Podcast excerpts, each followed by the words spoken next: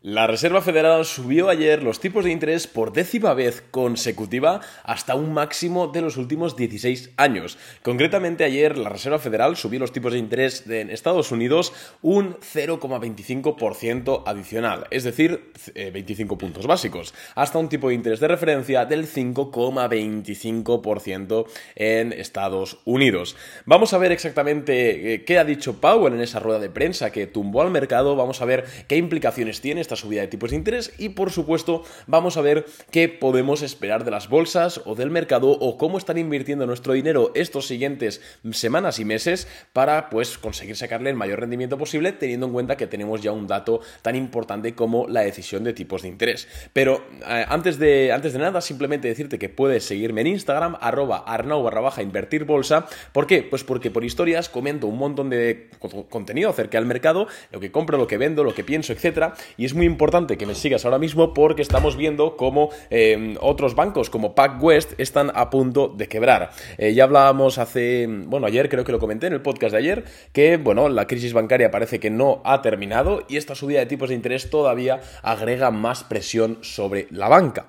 Y ya estamos viendo como ayer PacWest cayó un 50% después de que cerrase el mercado, después de que Bloomberg informase que la empresa había contratado un asesor financiero para estudiar opciones de salida como vender el banco por quiebra o una ampliación de capital. Así que seguramente veamos al banco PacWest quebrar próximamente y después de este podrían venir muchos más. Así que estamos comentándolo minuto a minuto por Instagram que puedes seguirme buscándome arroba arnau barra o haciendo clic en el enlace de, bueno, pues la cajita de más información, de, perdón, la caja, sí, eh, coño, la descripción del podcast para que me entendáis. Dicho esto, vamos ya a comentar el tema del dato de, inflación, eh, perdón, de inflación, de, em, del tipos de interés de hoy y sobre todo lo que dijo Powell ayer. Y es que ayer ya vimos que la sesión estaba muy plana, eh, hasta que se supo la decisión de tipos de interés, que fue de 25 puntos básicos, era exactamente lo estimado. Es cierto que algunos analistas, entre los que, yo, entre los que me incluyo, pensábamos que podría eh, o no nos iba a sorprender que dijesen que pausaban los tipos, como hizo el Banco de Australia o el Banco de Canadá, pero bueno, lo que se descontaba realmente era una subida de 25 puntos básicos y así fue finalmente. A nosotros nos da igual porque no teníamos posición, ya sabéis que nosotros nos quedamos 100% en liquidez el viernes pasado, genial, y pues siempre afrontamos este tipo de datos 100% eh, cash. ¿Por qué? Porque es que no me merece la pena eh, asumir un riesgo tan grande en un escenario que realmente no controlo. Y de hecho nos ha salido mejor porque hubiésemos perdido dinero, así que nos hemos salvado por, en ese sentido, ¿vale? Simplemente por sentido común. Pero bueno, se subieron 25 puntos básicos los tipos de interés hasta el 5,25% global. Y luego, esto se publicó a las 8 de la tarde. A las 8 y media, eh, Jerome Powell dio una conferencia donde explicaba un poquito todo. Y en la que muchos inversores, y bueno, la mayoría de inversores que estamos activamente en el mercado, esperábamos que Powell nos diese más información o de forma más concreta de lo que la Reserva Federal tenía pensado a partir de ahora. Sabemos que Jerome Powell tiene una tradición de ser un tío de pocas palabras y de no decir ni, dar pistas de muchas cosas. Sin embargo, bajo mi punto de vista, lo de ayer fue escandaloso, ya que simplemente eh, podemos entender que la Fed no va a subir más los tipos de interés, al menos durante las dos siguientes reuniones, no porque lo dijese de forma explícita, sino porque eh, en las últimas 10 reuniones que ha subido los tipos de interés, ha dicho que la siguiente vez los seguirían subiendo. Y ayer no dijo eso. Ayer lo que dijo es que eh, seguirían ajustando, ¿vale? Esa diferencia de palabras, aunque parezca ridículo, el mercado lo interpreta como que van a parar los tipos de interés. Y yo realmente creo que sí, y creo que podemos darlo por supuesto, eh, por, sí, por, por hecho, ¿no? Darlo por hecho y es que parece ser que el 5,25% de los tipos de interés en Estados Unidos son de momento el techo. Eh, de hecho, recordemos que hace cuatro meses fue el objetivo de techo que también tenía la Fed, así que cabría esperar que no se subiesen más los tipos de interés a no ser que pasase algo extraño como que la inflación repuntase por alguna extraña forma. Recordemos también que Powell tiene mucha presión para no solo mantener los tipos de interés, sino comenzarlos a bajar a finales de año. ¿Por qué? Pues por la crisis bancaria que estamos viendo. Este lunes quebró First Republic Bank y aunque fue adquirido por JP Morgan y el, y el propio CEO de JP Morgan dijo que con esta adquisición se había acabado la crisis porque habían quitado el muerto, el enfermo terminal de la planta, entonces ya no había contagio, eh, realmente ya comentábamos por este podcast que no tenía sentido, ¿vale? Porque seguían habiendo muchos bancos tocados y una quiebra simplemente lo que hace es avivar el fuego. Y de hecho, ayer... al cierre del mercado, eh, como hemos comentado, PacWest, otro banco que ya pues teníamos en, la hoja de mira, ¿no? En, eh, sí, pues, estábamos pendientes por una posible quiebra, pues caía un 50% después de que conociésemos que no era solvente y que estaba buscando alternativas para salir, para huir hacia adelante. Y después de PacWest también podemos ver otros muchos bancos que están en situaciones complicadas. Entonces, la Fed tiene esa presión de que cuanto más suba los tipos de interés, más presión agrega sobre el sistema eh, financiero, el sistema bancario.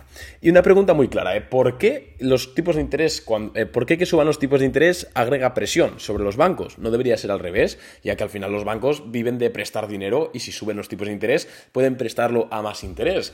Bueno, tenemos que entender que el problema, aunque esto lo hemos contado muchas veces, me gusta repetirlo, porque hay nuevos oyentes, tenemos que entender que si suben los tipos, el principal problema por, por, el cual los bancos están quebrando ahora mismo es por una salida de depósitos masiva.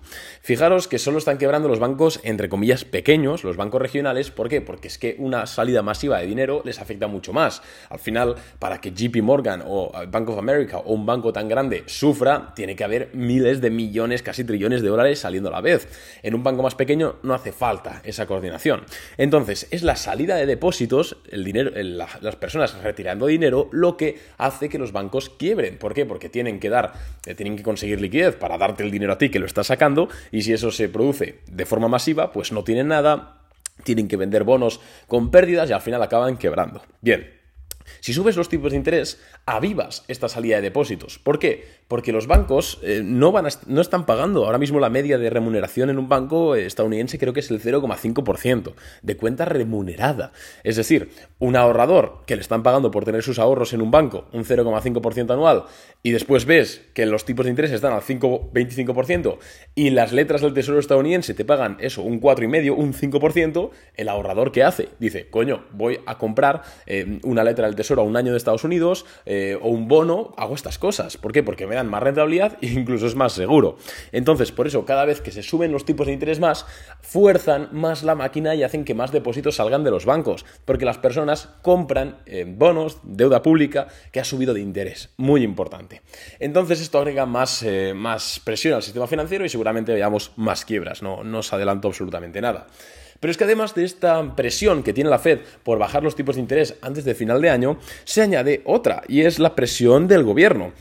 Ayer vimos como varios senadores, como Bernie Sanders y otro que no recuerdo el nombre, eh, Bernie Sanders lo, recuerdo porque es bastante famoso, eh, criticaron y cargaron fuertemente contra la Reserva Federal por esa decisión, catalogándola de error. ¿Por qué? Porque estos políticos no quieren que entre Estados Unidos en recesión. Y aquí además tenemos que tener en cuenta que es año electoral dentro de, bueno, el año que viene es eh, año electoral, así que tampoco puede ser que Estados Unidos entre en una gran crisis antes de un año electoral y además en una, sociedad tan polarizada como la actual. Entonces, por, estas, por estos dos frentes de presión que tiene la Fed, sumando también Estamos viendo símbolos claros de que la inflación está cayendo, de que la economía se está enfriando, como ese dato de PIB, ¿no? que tuvimos peor del estimado, etc. Creemos, y el mercado cree, que vamos a estar mínimo dos meses con los tipos pausados en el 5,25% y a partir de ahí, siempre y cuando no suceda algo que no esperemos, como que repunte la inflación de repente por lo que sea, seguramente veamos eh, que la Fed empieza a bajar tipos de interés y seguramente en 2024 sigamos viendo bajadas de tipos de interés e incluso alguna QE, es decir, algún estímulo, imprimir dinero. Muy importante que tengáis en cuenta esto. Bien, esto es lo que ha sucedido, esto es lo que está sucediendo ahora mismo. Bien, Em, la pregunta ahora es clara. Eh, Arnau, ¿dónde invertimos? ¿En qué estáis invirtiendo vosotros? ¿Qué estáis buscando? Bien, eh, nosotros creemos que ahora mismo la renta variable, es decir, la bolsa, sigue siendo un activo interesante para invertir. ¿Por qué? Porque tenemos que tener en cuenta que la bolsa no, eh, no descuenta lo que está pasando hoy en día. Es decir, si tú ves el precio del SP500, no refleja lo que pasa en el día actual, en el presente, sino que refleja lo que pasa en el futuro o lo que pasará en el futuro. De forma que si en el futuro se pinta que los tipos ya no van a subir más, sino que van a estar bajando, es posible que haya presiones hacia arriba para la bolsa. Esto no quiere decir que haya que comprar ahora mismo SP500 y apalancarte a todo lo que veas. No, esto quiere decir que la bolsa y la renta variable no se postula como un mal activo para estar invertido en. Pero por supuesto que lo que vamos a estar haciendo, al menos yo con mi dinero personal y en Boring Capital, es seguir buscando acciones eh, buenas tendencias alcistas, muy importante, buenos negocios en sectores que se vean beneficiados por la situación, muy importante, y sobre todo que muestren una estructura de que la demanda de esa acción es perdón, que la, sí, perdón, que la demanda de esa acción es mucho mayor que la oferta. Esto es básicamente VCPs, roturas de VCPs, hemos hablado mil veces de ello, pero es que ahora mismo es la mejor forma y la mejor estrategia de estar operando en bolsa eh, en un corto plazo, ¿no? No day trading, pero pues en un plazo de entre una y tres semanas eh, por operación, es lo mejor para estar rentabilizando nuestro dinero sin exponernos a que ahora la Fed decida no sé qué, a que ahora la inflación sea no sé cuántos, a que ahora tal. Entonces, Creo realmente que se van a venir bastantes oportunidades. Llevamos ya todo 2023 bastante cargado de oportunidades. Solo tenéis que ver nuestras rentabilidades en Boring Capital. En la web las podéis consultar, que nos ha ido y nos está yendo bastante bien. Y creo, creemos que van a seguir en la misma línea. Eso sí, Em, no operéis en bancos, no operéis eh, ni compréis acciones, ni cocos, ni mierdas de, bancos, de entidades financieras, incluyendo aseguradoras, incluyendo brokers, no lo hagáis. ¿Por qué? Porque es que eso sí que está muy, muy sensible y eso sí que está colgando de una, de una, de una cuerda bueno, sí, de una cuerda, joder, claro, de un hilo, pendiendo de un hilo, ¿vale? No lo hagáis, porque mm, creo que el riesgo es demasiado alto y también genera un coste de oportunidad importante. Lo que tenéis que centraros es en sectores que pinten bien, en sectores que se estén viendo beneficiados por vientos de cola. Ahora mismo estamos viendo el, sector de la construcción, por ejemplo, que se está disparando. Eh, y bueno, seguiremos viendo sectores tranquilos en mi Instagram, por aquí, en la newsletter, que os dejo los enlaces para que os podáis suscribir a la newsletter también en la cajita de más información. Comentamos siempre de forma activa lo que pinta bien y lo que deja de pintar. Así que no os preocupéis por eso, pero sí que hago un llamamiento de nuevo al sentido común, a que no operéis en en acciones financieras y por supuesto que tratéis de comprar acciones en momentum, en tendencia alcista y con una gran oferta, perdón, una gran demanda, ¿vale? Es súper importante, porque ahora mismo comprar una acción en tendencia bajista em, te puede salir bien, pero creo que el riesgo es muy alto ya que si de repente la Fed decide cualquier cosa, no hay una sobredemanda de esa acción, no sé si me explico.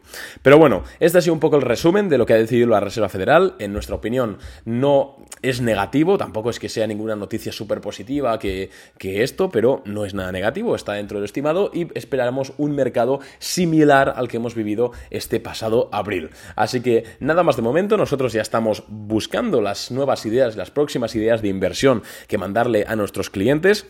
Os hablábamos ayer de FMX, Fomento Mexicano, que es bueno, pues la empresa matriz de Oxo, etcétera. Ayer dejó una vela un poco fea, veremos a ver si se recupera, pero si se recupera seguramente le echemos el guante estas, eh, estas semanas, la verdad, os, os lo voy diciendo, ¿eh? de forma transparente, todavía no compramos, pero bueno, sí, seguramente lo, hagamos. Y si quieres recibir nuestras ideas de inversión, aparte de nuestros resúmenes diarios de mercado y, y tener, eh, bueno, tenerme a mí uno a uno para poder escribirme un Telegram cuando quieras de forma privada, consultarme lo que quieras, te recuerdo que puedes hacerte cliente de Boring Capital en boringcapital.net. Ahora más que nunca, cuando estamos viendo que el mercado se tranquiliza, realmente eh, hemos demostrado históricamente en estos últimos cuatro años de vida que conseguimos ser rentables cuando las cosas se calman. Así que es una oportunidad. Yo, sinceramente, no es porque sea mi empresa, de hecho podéis consultar las rentabilidades, son públicas y hay garantía de evolución en el caso de que veáis que eso no es cierto, pero yo os garantizo que sí que es cierto, bueno, pues podéis hacerlo y a partir de 2.000, 3.000 euros dólares eh, sale, es un servicio que históricamente sale rentable, así que os lo recomiendo y oye, pues si no queréis, pues no pasa absolutamente nada. Un abrazo, nos vemos mañana con el consultorio de bolsa, importante, si queréis participar, recordad por Instagram, vamos a poner la cajita para que podáis hacer vuestras preguntas. Un abrazo, me callo ya, adiós.